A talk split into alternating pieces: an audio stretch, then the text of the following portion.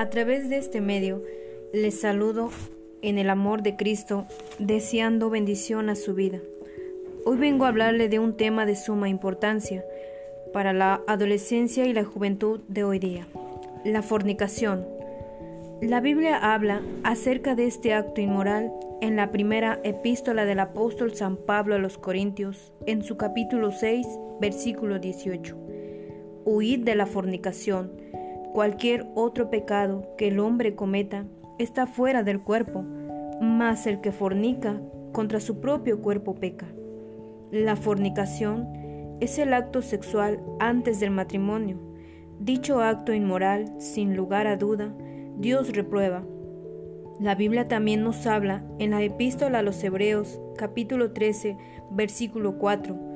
Honroso sea en todos el matrimonio y el hecho sin mancilla pero a los fornicarios y a los adúlteros los juzgará Dios.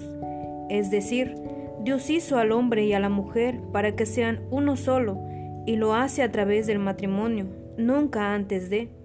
Es por eso que la palabra de Dios advierte que huyas de este acto inmoral, y a la vez advierte juicio a todo fornicario. Hoy en día, mucha gente aprueba el acto sexual antes del matrimonio, y no lo ven como un acto inmoral.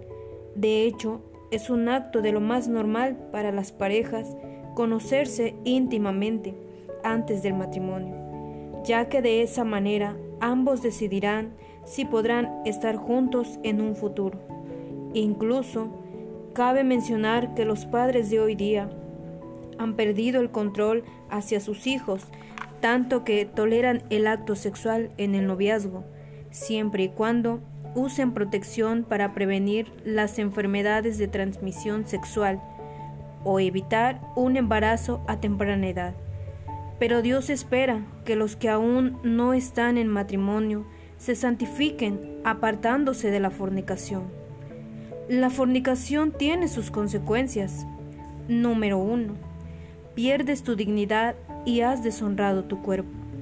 Número 2 puedes contagiarte de alguna enfermedad incurable, y si esto ocurre, te acusarás reprochándote el resto de tu vida. Número 3.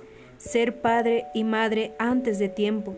Pareciera que tus metas se acabaron, porque te costará volver a empezar. Número 4. Lo más triste e importante, has desobedecido a Dios y ahora estás lejos de Él.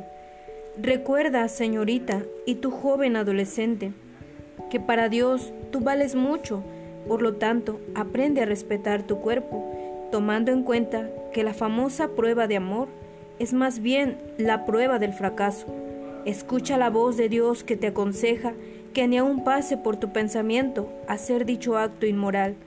A través de su escritura, en la epístola del apóstol San Pablo a los Efesios, en su capítulo 5, versículo 3, pero fornicación y toda inmundicia o avaricia, ni aun se nombre entre vosotros como conviene a santos.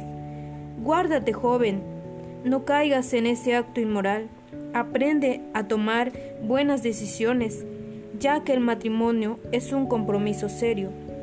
Valdrá la, la pena la espera, ya que sólo así Dios bendecirá a tu futuro matrimonio en donde podrán pasar los años, pero el amor jamás. Por cuanto es voluntad de Dios, el amor no se acabará, sino que aún en las pruebas y dificultades, Dios estará ahí para socorrer. Y mientras llegue ese día, ocúpate en construir un futuro lleno de metas, sueños y anhelos, en donde Dios jamás te falte y vaya delante de ti. Sin duda, tenemos a un Dios perdonador, por lo tanto, no temas en acercarte y recibir de Él la guía y el perdón, si tal acto has cometido. Pero también recibe la oportunidad de ser un verdadero hijo de Dios. Acéptalo en tu corazón y deja que solo Él guíe tu vida. Su amor, que es imposible de comparar, llenará todo tu ser. Ven hoy y acepta a Jesucristo como tu Salvador. Esta palabra es de parte de Dios y por ello deseamos bendición a su vida. Cristo le ama.